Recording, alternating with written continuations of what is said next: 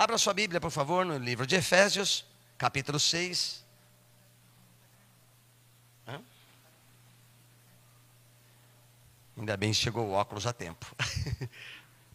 Efésios capítulo 6.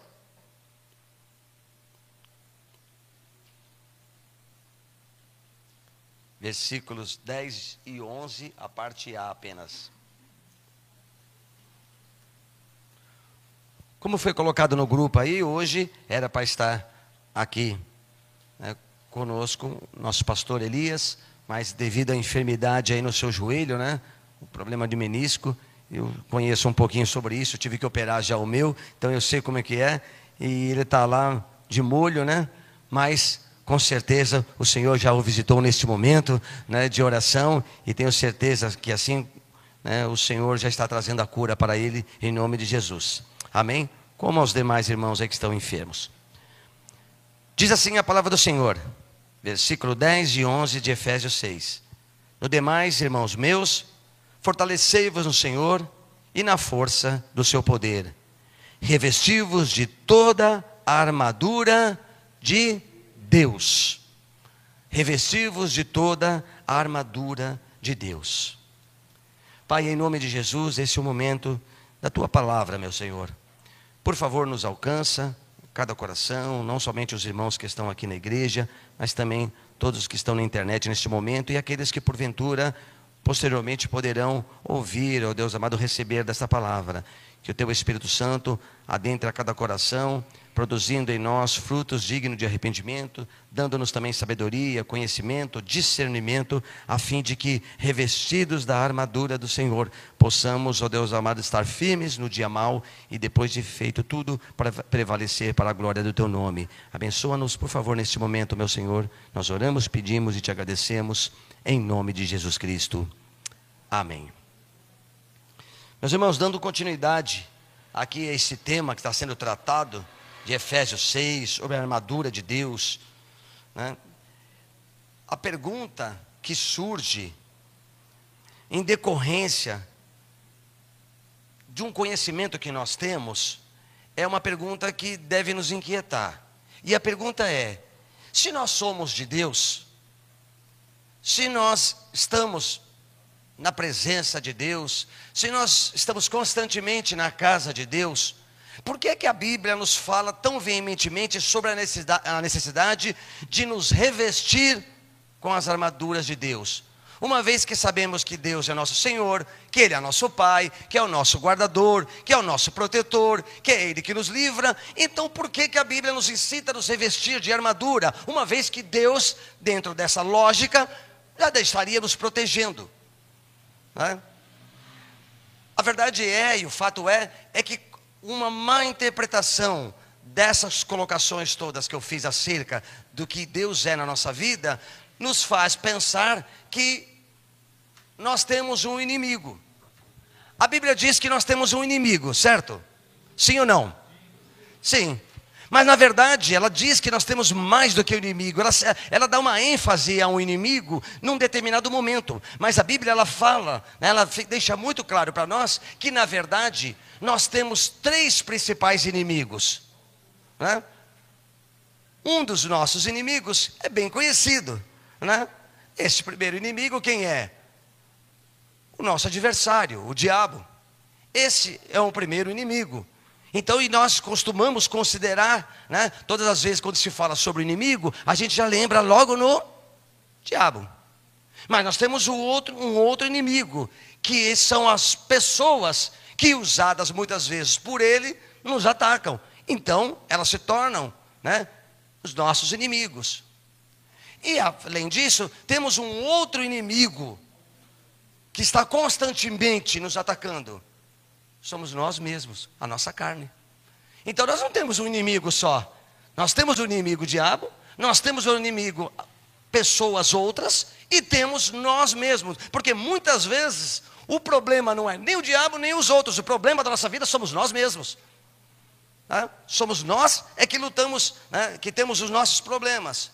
Segundo a Bíblia, nós não temos somente um inimigo, mas nós temos três mortais inimigos. Né?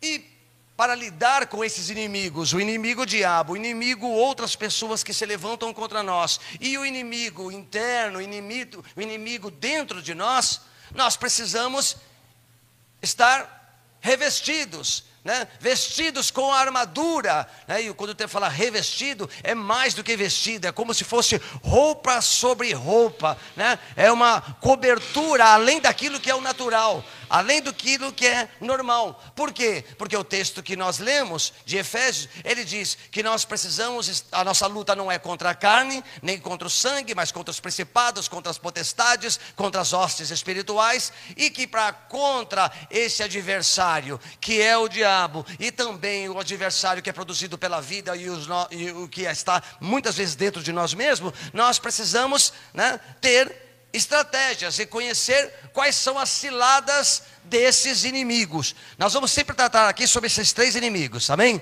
Então, quando falar de inimigo aqui, não pense só no diabo, pense sempre nesses três. Ora, eu vou estar falando sobre um especificamente, ora sobre o segundo, ora sobre o terceiro, mas os três estão sempre trabalhando para nos destruir. Né? Então, para que nós possamos é, ficar firmes, como foi dito aqui na introdução, na, na leitura de abertura do culto, né, no versículo 13. Portanto, tomai toda a armadura de Deus para que possais resistir no dia mal e, havendo feito tudo, ficar firmes, para que a gente possa ficar firme, permanecer firme e não sucumbir diante desses adversários, nós precisamos discernir né, quais são as ciladas do nosso inimigo, desses três inimigos. Né? Que é o diabo, as pessoas que se levantam contra nós, como também a nossa, a nossa própria carne, o nosso próprio interior. Né? E a primeira, o primeiro, é, a primeira coisa que nós precisamos entender aqui, né, que uma das ciladas que o inimigo usa é a tentação. Diga aí para o seu irmão, cuidado com a tentação. Segundo o dicionário normal, tentação é o impulso para a prática de uma coisa censurável ou não recomendável. Então, a tradução comum aí nos dicionários é o impulso que nós temos, tentação é o impulso que nós temos para uma prática de algo, algo que é censurável ou não recomendável. Né? Biblicamente, né? A gente pode fazer uma outra com o mesmo sentido, mas uma outra, é, uma outra conclusão. Segundo a Bíblia, é um convite né, para pecar. A tentação é um convite para pecar. Né? E esse convite para, pecar vem de quem? Dos três inimigos: vem do diabo, vem dos outros e vem da nossa própria carne.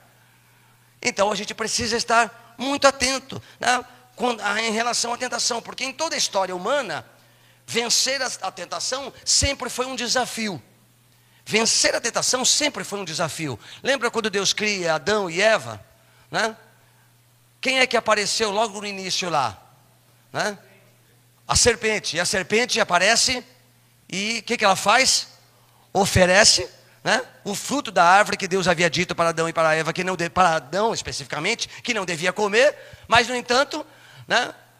Eva cede o quê? A tentação. Olha só como é interessante isso. Ela cede a tentação. E a, a, tentação, né? A Eva foi a primeira a cair e a ceder à tentação. E a tentação, qual era a tentação? Ó, pode comer desse fruto aí, porque no dia que vocês comerem, vocês não vão morrer. Vocês não vão morrer. E certamente vocês serão como Deus conhecedores do bem e do mal. Veja que o diabo ele usa meias palavras, ele torce, né? O texto bíblico, ele traz uma meia verdade. Porque, irmãos, não se surpreendam. Às vezes a gente fala muito de mentira, mas pior do que uma mentira são meias verdades. Sabe quando a coisa fica meio, sim, sem resolver, fica meio no ar, meio suspensa. Você não sabe se é daqui, se é de lá. O que, que o diabo faz? Ele faz, ó, se vocês comerem do fruto, vocês serão como Deus. Nesse ponto, ele não está mentindo, porque Deus é conhecedor da verdade. Sim, e óbvio que sim. E aí ele diz para Adão e Eva, né? Para Eva, primeiramente, ó, oh, você, você, você como Deus, vão conhecer a verdade. Até aquele momento eles conheciam né, a, a, a, o pecado? Não, não conheciam. Então agora ele traz, ele, ele instiga, né? Ele instiga para que ela fique, olha, você como Deus, né? Conhecedores do bem e do mal, aquele negócio todo, e vem trazendo, né, vem com aquela conversa, e o que acontece? Eva cede e depois, posteriormente, Adão também cede a isso. A tentação é está presente na história humana, né? O diabo usa essa meia-verdade, né, aliada à, à, à, vontade humana, esse desejo né, de querer ser igual a Deus, e faz com que Eva ceda e peque. Né? Então a tentação, ela está aí muito presente na nossa vida. Hoje, né, é, ó, você, você conhece pessoas que não precisa comprar algo, mas vai e compra? Gente, isso não acontece às vezes? Acontece, né? Você não precisa, mas você vê lá aquele celular novo, bonito, faz 250 funções. A gente vai usar duas ou três, né? Mas tá, apresenta lá 250 funções, faz isso, faz aquilo, faz outra coisa. Aí você vai, compra e faz, entra num crediário e gasta aquilo que não pode porque cedeu a tentação. A tentação, né? Ela foi maior do que a nossa capacidade de dizer não, eu não preciso disso. Então, esse é um pequeno exemplo de como a gente vai cedendo né, à tentação. O, a, e ela, ela está em todos os lugares, se apresenta de diversas formas.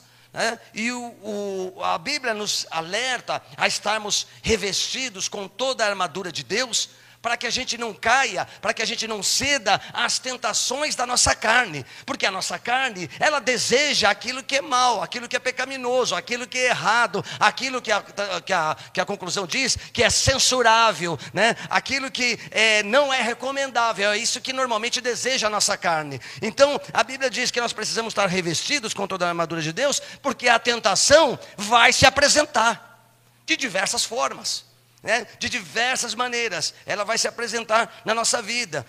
Tem hora para ela se apresentar? Não. Né? Tem hora para acontecer? Não. Ela pode acontecer em qualquer hora, qualquer momento. Quem cede a tentação né? é, é, é porque de, de uma forma inesperada isso chegou até essa pessoa. E às vezes, quando nós não estamos preparados, não estamos discernindo, não estamos percebendo, nós vamos cedendo, vamos cedendo, cedendo. Vou dar um exemplo do que eu estou falando. Normalmente, um adultério, ele não, não acontece de, de, assim, ah, vi, gostei, saí, fez algo errado, não. Ele começa aos poucos, você vai cedendo. É uma palavra, é um olhar, é um, é um comportamento diferente, é um abraço mais apertado. Quando você vai perceber, a coisa já está lá na frente, cedeu a tentação e a desgraça está feita né? porque a gente vai cedendo, a gente vai dando espaço aos poucos, não vai se percebendo a situação que está cada vez se agravando mais, ela está cada vez, né? é o laço se fechando, que vai apertando, que vai apertando, daqui a pouco está apertado de uma maneira que você não escapa mais. Né? Não escapa mais. Então a tentação está aí em todos os lugares, agindo de diversas formas, né? em todos os momentos, e com uma, uma das, das, das, dos foco, do foco do nosso inimigo, né? É agir aonde? Na nossa fraqueza. No meu ponto forte, normalmente o inimigo não vai tentar me atacar, porque ele sabe onde é meu ponto forte, mas ele vai tentar me atacar no meu ponto fraco, nas minhas vulnerabilidades. Lembra da tentação de Jesus? Né? Daqui a pouco nós vamos falar sobre ela, mas logo quando na tentação de Jesus no deserto, qual foi o primeiro ponto em que o diabo atacou? A fome. Jesus estava 40 dias sem comer. Né? Ele chega, quando ele se apresenta, ele vai direto: ó, se tu és o filho de Deus, manda que essa pedra se torne em pães. Qual era uma, uma das vulnerabilidades teóricas de Jesus naquele momento? De alguém que está sem comer, é a fome. Então, opa, vou atacar aí. Né? Então a gente precisa estar atento, porque o adversário vai trabalhar principalmente nas nossas fraquezas. Aquilo que nós temos capacidade de resistir, ele pouco vai investir. Por isso que nós precisamos estar revestidos de toda a armadura de Deus, né? porque ele vai muitas vezes trabalhar nessas nossas fraquezas, né? nessas nossas debilidades. Nós precisamos entender né? que é, é, a, a origem, muitas vezes, dessa tentação, ela se dá na nossa carnalidade. Ela se dá em nossa carnalidade. O diabo se aproveita disso. Né? Ele se aproveita dessas nossas, da, da nossa carnalidade e de, das nossas vulnerabilidades e ele ataca. Vamos ver isso? Tiago, abra sua Bíblia aí, em Tiago capítulo 1, versículo 14 e 15. Tiago capítulo 1, versículo 14 e 15. Olha o que diz o texto. Mas cada um é tentado quando atraído e engodado pela sua própria a sua própria consciência. Depois, havendo a concupiscência concebido, dá à luz o pecado, e o pecado sendo consumado gera a morte. Né? Ó, cada um é tentado quando atraído e engodado pela sua própria concupiscência. Né? Quer dizer, a, a, a, as fraquezas humanas. Nós somos, temos as nossas fraquezas humanas, né? Quando nós damos vazão a isso, o adversário vem, se aproveita, né? e aí ganha mais espaço ainda. Mas tudo começa aonde? Aqui em nós. Então a Bíblia diz que nós devemos estar né, revestidos, por quê? Porque o inimigo vai usar ciladas e uma delas é a tentação, né, para muitas vezes nos fazer cair e fracassar. Né? E o grande problema que, que fica bem claro aqui nesse versículo, que o nosso maior adversário, nesse caso, não é o diabo, mas sim os nossos desejos. Né? O nosso maior adversário, nesse caso, não é o inimigo, somos os, no, os, nossos desejos, a nossa carne, aquilo que nós queremos, aquilo que nós ansiamos, aquilo que está no oculto, que às vezes muitas pessoas não percebem, mas que estão ali na nossa vida. Então, é, é, é, é muito complicado. Né? A gente precisa estar muito atento com essa, com essa questão da tentação né? da nossa carne, que, que, que pode nos levar né? a, a, a sucumbir diante das batalhas da vida. Nós temos inúmeros exemplos de pessoas que foram tentadas. Lembra de José? Né? José, um jovem, né? é rejeitado pelos seus irmãos, é vendido, os irmãos querem matar, né? e ocorre aquela sequência de fatos, até que ele chega lá na casa de Potifar, e na casa de Potifar, ele, ele tem à sua disposição, né? porque a mulher de Potifar se lança sobre ele, se oferece a ele, a tentação veio, né? mas o que é que ele faz? Ele foge, né? ele se distancia dela e é acusado, falsamente acusado. Depois, né, a gente conhece a história, mas a tentação vai estar presente. O que cabe a nós? Né? Fugir dela. Por isso que a Bíblia diz: fugir da aparência do mal. Né? Foge, porque senão a nossa carne tem uma, tentação, uma, uma tendência a ceder a ela. Né? A ceder a ela. Eu, eu quando quando eu, antes de me converter, eu bebia. Né? Alguns aqui sabem minha história. E eu bebia muito. Não era pouco, não. Eu, não era, nunca fui de misturar muito bebida, mas eu bebia muita cerveja. Tinha uns amigos meus que falavam assim: você parece camelo. Como cabe? Você é tão pequenininho, cabe tanta cerveja aí dentro. Né? E eu bebia muito. Né? E depois que eu me converti, que eu entreguei minha vida para Jesus, e quando eu tomei a decisão de batizar, e eu dia que eu falei, a partir de hoje não bebo mais, né, foi uma batalha para fugir, né, para não ceder à bebida. Porque a nossa carne né, tende a isso. E é uma tentação. Era uma tentação, lutava, acabava o jogo, a gente ia sentava naquela roda de amigos, né? E todo mundo bebendo cerveja e eu tomando Coca-Cola, né? Mas a carne querendo a cerveja, querendo a bebida. Então você tem que lutar né, contra ela. E assim vai acontecer na nossa vida. Muitos perderam, muitos foram destruídos na sua caminhada cristã, porque cederam à tentação. Né? Há exemplos bíblicos, Ananias e Safira, né? tentados né? pela ganância, venderam né? o terreno e deram apenas uma parte dele, né? tentando enganar, e aí morreram, sofreram por causa disso. Né? Já vimos aqui, Adão e Eva foram tentados, e Jesus foi tentado. Né? Se Jesus foi tentado, quem dera nós. Né? Com todas as nossas limitações, com todas as nossas fraquezas. E Jesus foi tentado. E é interessante que quando né, você vê o texto lá em Mateus capítulo 4, falando sobre a tentação de Jesus, né, como eu disse aqui agora há pouco, né, é, o diabo, ele é muito astuto. Nesse caso agora, o inimigo é o diabo, né? Porque a Bíblia diz que ele se apresenta né? e ele oferece, no momento em que Jesus está com fome, né? ele oferece pão, né? oferece para que Jesus né, transforme, dizendo: Olha, você pode fazer isso, transforma, transforme a pedra em pão. Né? E qual era o objetivo dele com isso? É que Jesus o obedecesse e usasse o poder que tinha em seu benefício, né? Ó, oh, eu vou usar o poder que eu tenho, porque eu posso fazer isso no meu benefício próprio. Mas Jesus não veio para se beneficiar, né? Ele veio para dar a vida em resgate de muitos. É isso que ele veio fazer. Ele veio para me salvar, ele veio para te salvar, ele veio para nos salvar. Ele não veio para usar o seu poder para se beneficiar. Né? Então veja que o diabo estava tentando Jesus, né? Se ele tentou Jesus, o que ele vai fazer com nós? Para que Jesus usasse o seu poder, usasse a sua glória para o seu próprio benefício e fugisse do seu propósito. Entende? Então a gente precisa estar atento, porque a tentação muitas vezes faz com que os propósitos que Deus tem para a nossa vida se percam. Né? Mas Jesus não cai na cilada, não cai né, no golpe do diabo.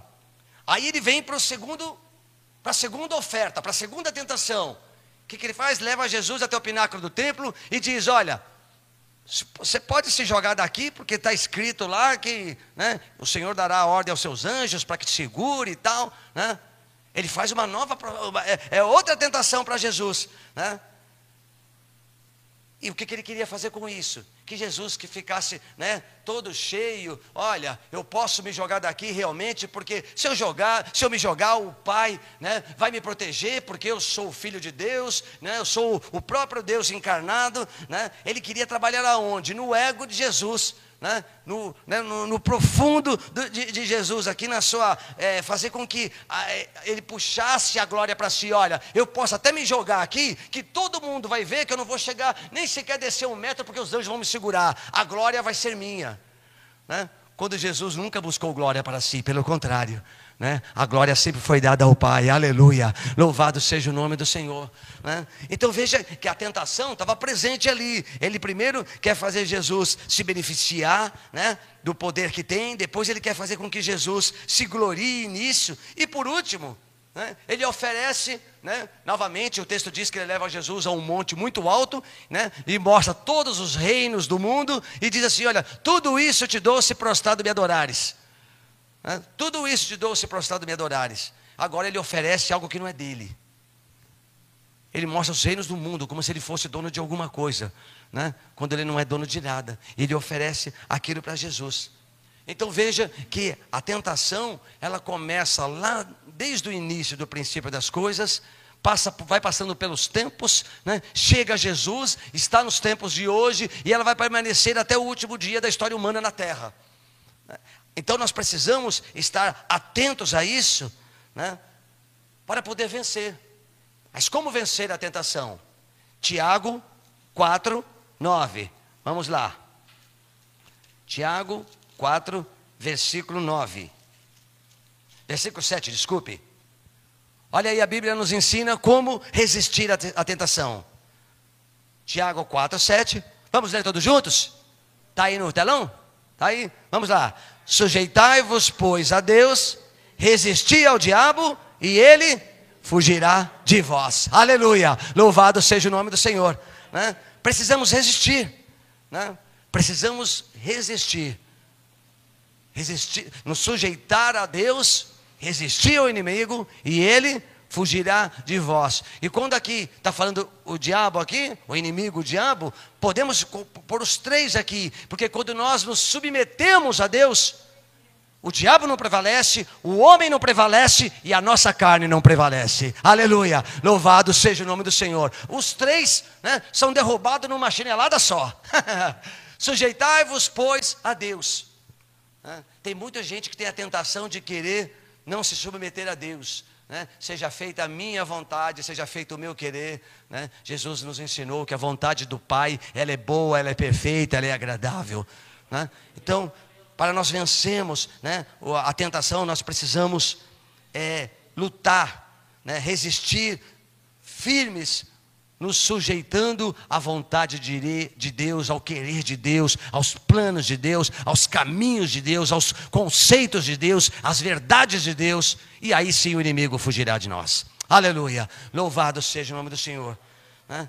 Além do que, para vencer, nós precisamos né? disciplina, né? disciplina espiritual, não dá para querer vencer a carne, vencer o diabo, vencer aqueles que se levantam contra nós, né? não tendo uma disciplina espiritual. Invariavelmente, né? invariavelmente, quando nós vemos Jesus é, no seu, na sua caminhada terrestre, na sua trajetória terrestre, né? você vai ver Jesus indo a algum lugar especificamente para orar. Né? Jesus estava fazendo a obra, salvando, curando, restaurante, restaurando, né? mas ele estava lá sempre orando, sempre buscando, sempre clamando. Por mais que a situação estivesse ruim, ele estava né, mantendo a sua disciplina espiritual, sempre buscando ao Pai.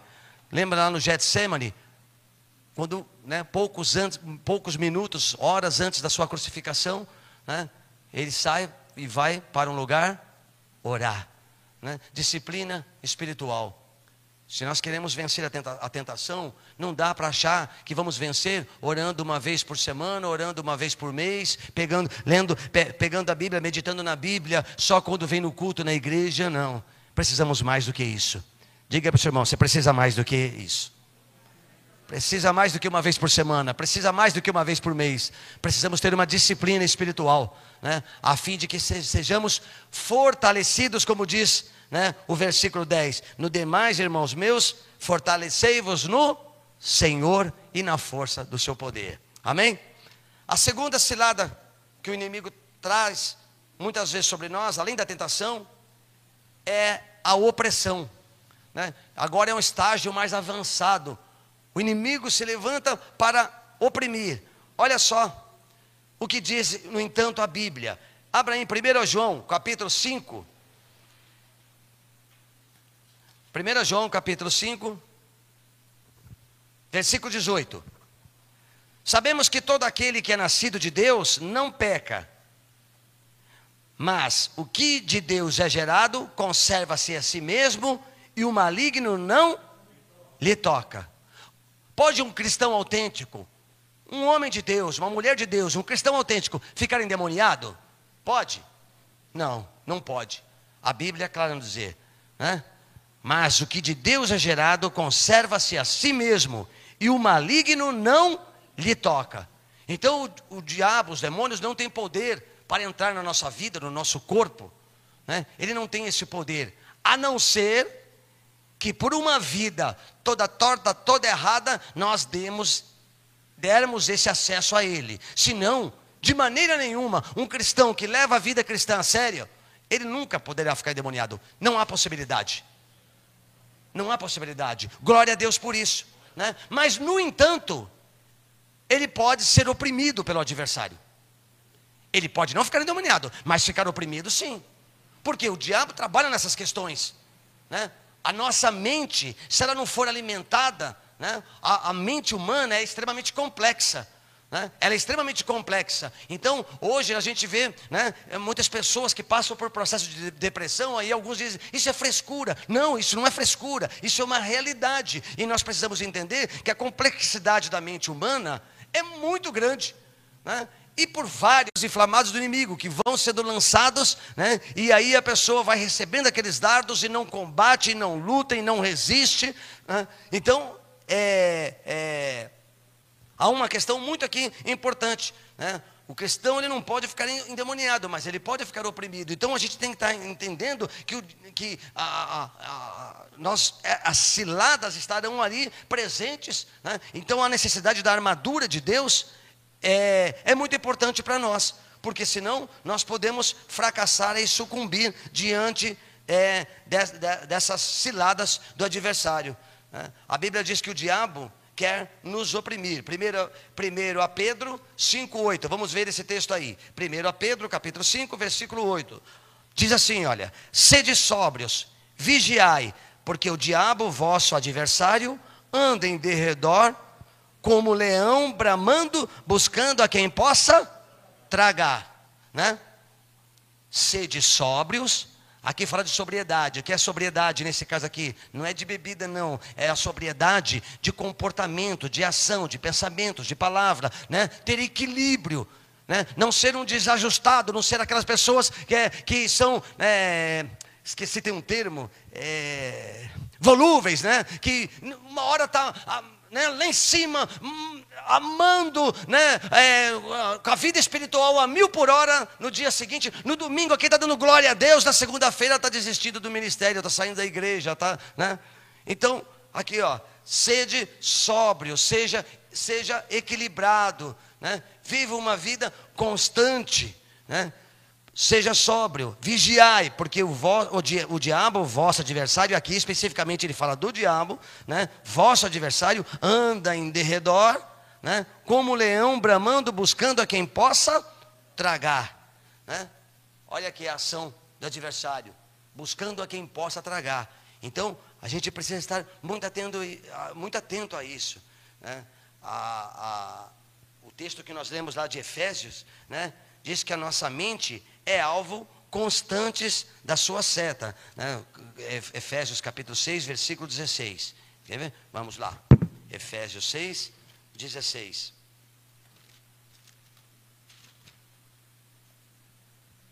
Tomando, sobretudo, o escudo da fé, com o qual podereis apagar todos os dardos inflamados do maligno.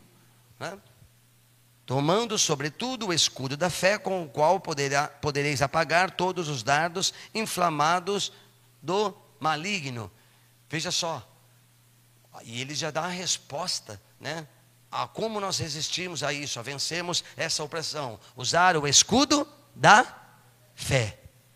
Né? Usando o escudo da fé. O diabo ele trabalha, né? Para atacar as nossas ideias, os nossos pensamentos. Vocês lembram de Pedro?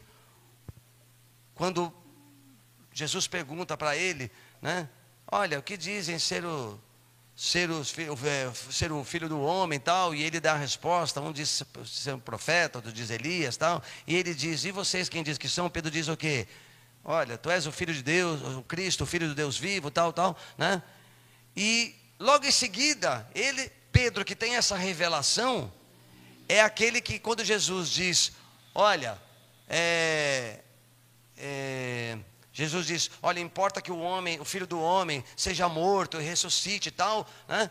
Olha o Pedro. Pedro diz: Não, Senhor, longe de ti que te aconteça isso.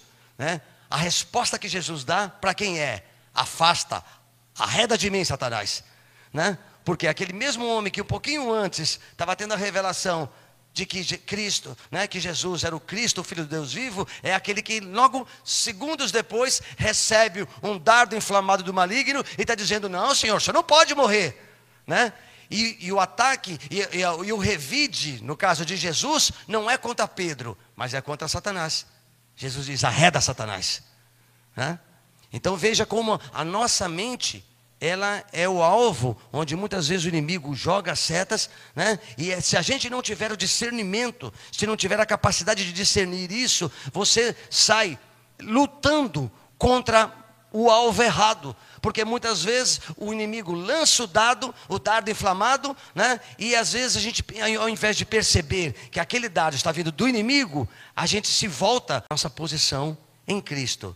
1 João, olha só, que texto bonito, que texto precioso para nós. Filhinhos, 1 João capítulo 4, versículo 4. Sois de Deus, e já os tendes vencidos, porque maior é o que está em vós do que o que está no mundo. Aleluia, louvado seja o nome do Senhor. Filhinhos, sois de Deus, né? para vencer essa opressão maligna, para, para vencer a opressão do inimigo, os ataques do inimigo, jogando as setas muitas vezes que vêm sobre a nossa mente, né? e a pessoa se sente assim: ah, minha vida não vale nada, eu, eu não valho nada, ah, ninguém gosta de mim, e ninguém isso, é aquilo, eu não sirvo para nada. Quantas pessoas né, recebem essas setas né, do inimigo para desvalorizá-la, para desqualificá-la e aceitam isso como uma realidade, quando a Bíblia diz uma outra coisa coisa, a Bíblia diz que nós, que eu, você, que nós somos filhos de Deus, aleluia. Para vencer os da, essa opressão, essa cilada do inimigo, lembre-se sempre: você é filho de Deus. Diz aí para o teu irmão: você é filho amado de Deus. Você é filho amado de Deus, amada de Deus. Né? Lembre-se disso. Né? E já os tendes vencido, quer dizer, essas setas do diabo, essa adversidade, porque maior é o que está em vós do que o que está no mundo, aleluia, louvado seja o nome do Senhor, maior é a presença do Espírito Santo em nós, que nos capacita, que nos fortalece, que nos dá vida, não se deixe intimidar pela seta do maligno, que diz que você não vale nada, que você não merece nada, que você não é nada, porque você é filho de Deus, é isso a palavra do Senhor que diz, que você já venceu o maligno, que você já venceu o mal. Creia nisso, tome posse disso e glorifique a Deus por isso. Aleluia. Louvado seja o nome do Senhor. Aleluia. Resista, né? Assuma a sua posição em Cristo, né? Que somos filhos de Deus, filhinhos. Olha que coisa linda, né? É, eu acho tão bonito, né? O, o, João dizendo, usando esse termo, né? Filhinhos, sois filhos de Deus, aleluia, que coisa maravilhosa, é aquela coisa, né? De, de família, de aconchego, de proximidade, não é, ó, você aí, ó, você é filho de Deus, não, filhinhos, vocês todos são filhos de Deus, aleluia, louvado seja o nome do Senhor. Né? E nós precisamos resistir isso, né? Primeiro a Pedro 5:9, com o escudo mais uma vez aqui, outro texto se referindo a isso.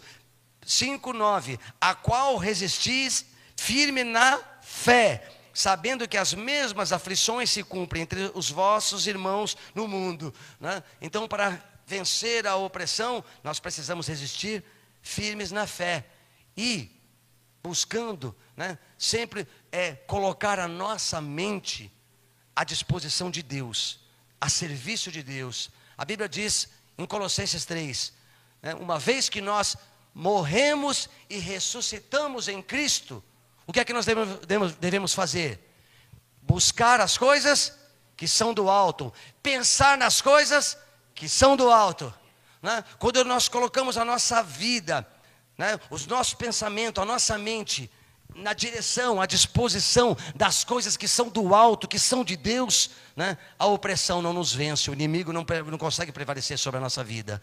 Né? Então coloque a sua mente a direção de Deus, a disposição de Deus, a serviço de Deus. Né? E se a gente fosse tratar só sobre esse texto de Colossenses 3, dá para ficar falando três dias, porque aquele texto é riquíssimo em tantas coisas. Né? Pensai nas coisas que são do alto, buscai nas coisas que são, que são do alto, onde Cristo está sentado à destra de Deus. Né? E aí ele vai, em, em, decorrência disso, multiplicai as obras da carne, né? e aí ele começa a discorrer sobre as obras da carne, enfim. Mas o que ele quer trazer para nós né, para nós vencermos essa opressão, nós precisamos é, colocar a nossa mente né, à disposição e na submissão das coisas de, de Deus, nas coisas do alto. Amém?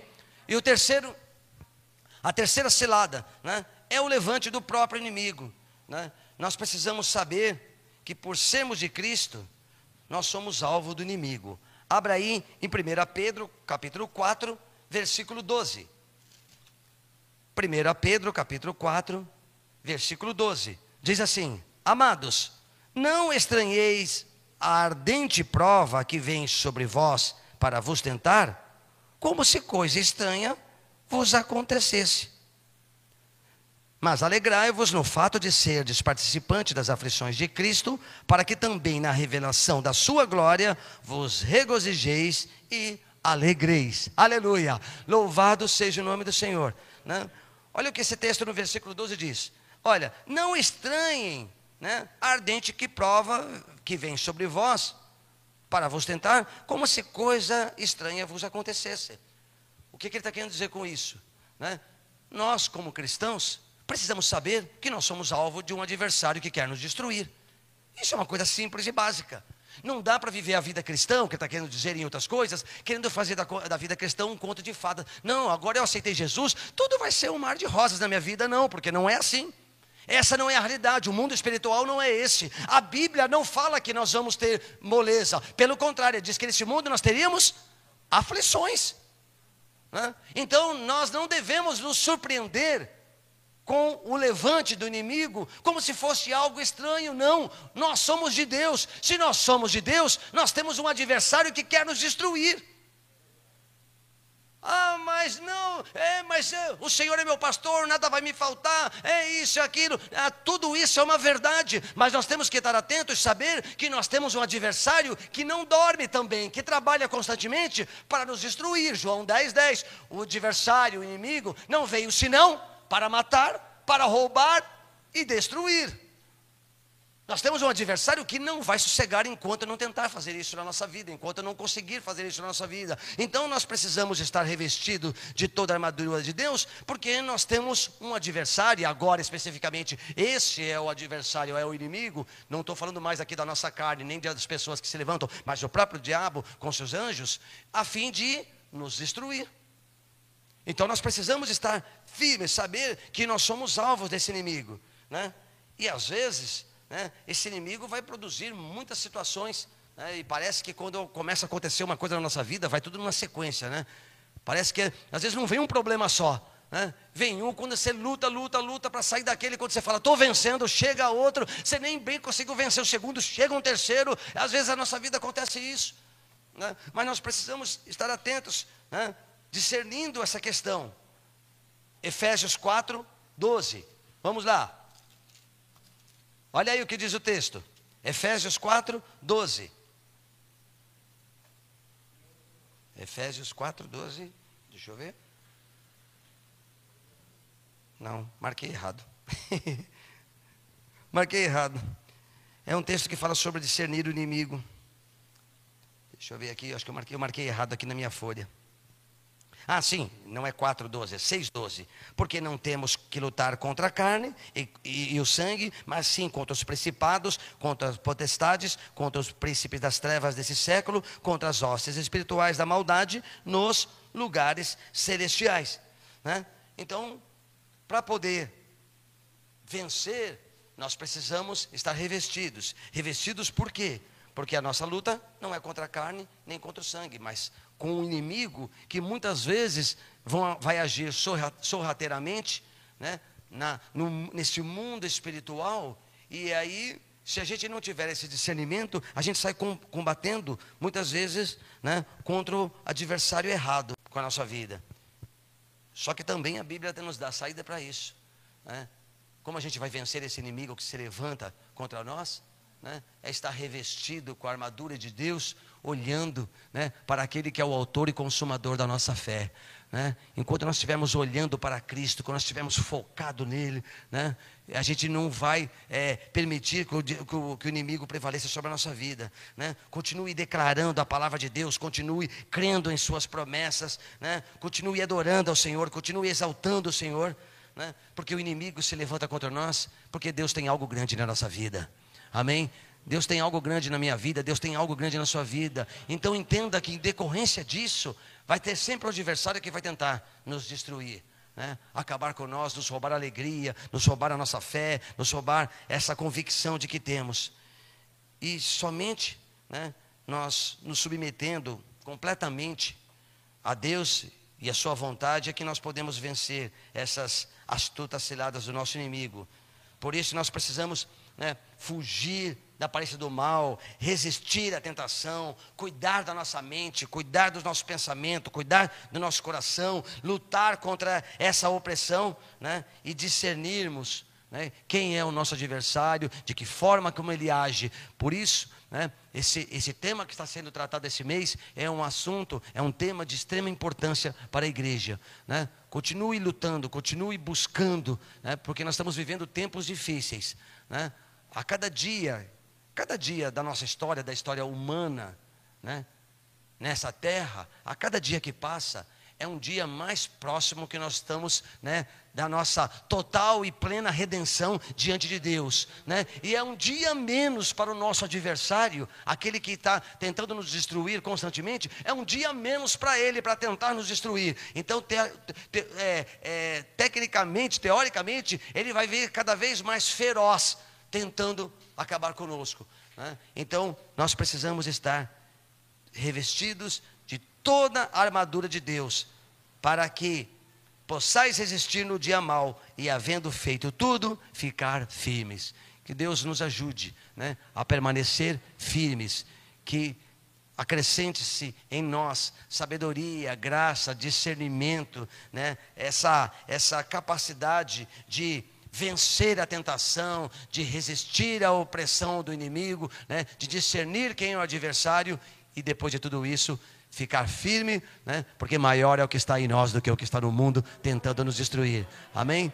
Que Deus nos abençoe neste dia né? e ainda haverá muito o que se falar, né? haverá muito a que se estudarmos e meditarmos agora, né, a partir da semana que vem, sobre cada uma das, da, da, das peças dessa, dessa armadura: capacete, né, os ombros, peitoral, né, é, as partes das pernas, dos pés, enfim, toda a armadura de Deus. Não deixe nenhuma parte descoberta. Né? Não deixaremos nenhuma parte descoberta para que o inimigo não encontre uma oportunidade, mas que possamos estar revestidos né, com a armadura do Senhor para a glória do seu nome. Amém? Coloque-se de pé em nome de Jesus.